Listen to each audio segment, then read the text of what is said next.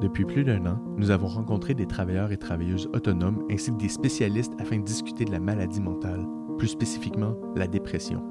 Bien que la majorité des travailleurs employés par de grandes entreprises bénéficient d'assurances leur permettant de reprendre pied sans perdre leur emploi, il en va autrement pour les travailleurs autonomes qui sont de plus en plus nombreux dans le paysage québécois. J'avais honte. Je voulais pas en parler. Je savais pas quoi faire avec ça. Ça se pouvait pas que je sois une fille aussi forte, puis que ça m'arrive.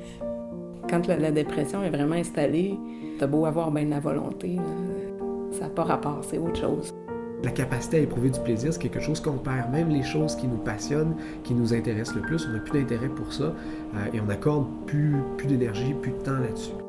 Il y a beaucoup de préjugés, tu sais, puis j'en avais avant d'avoir une dépression. J'avais l'impression que les gens forts étaient capables de s'en sortir.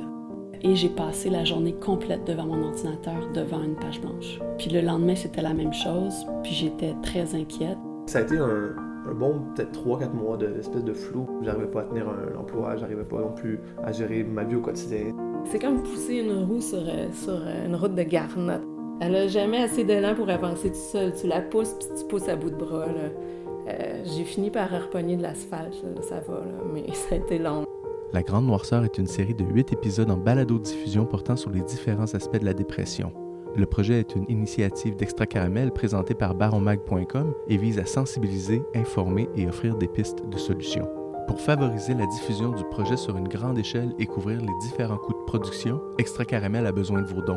L'excédent sera remis à titre de donation à Revive, un organisme à but non lucratif présent pour toute personne touchée par les troubles anxieux, la dépression ou le trouble bipolaire. Aidez-nous à sensibiliser la population aux enjeux de la dépression chez les travailleurs autonomes rendez-vous à lagrandenoirceur.com.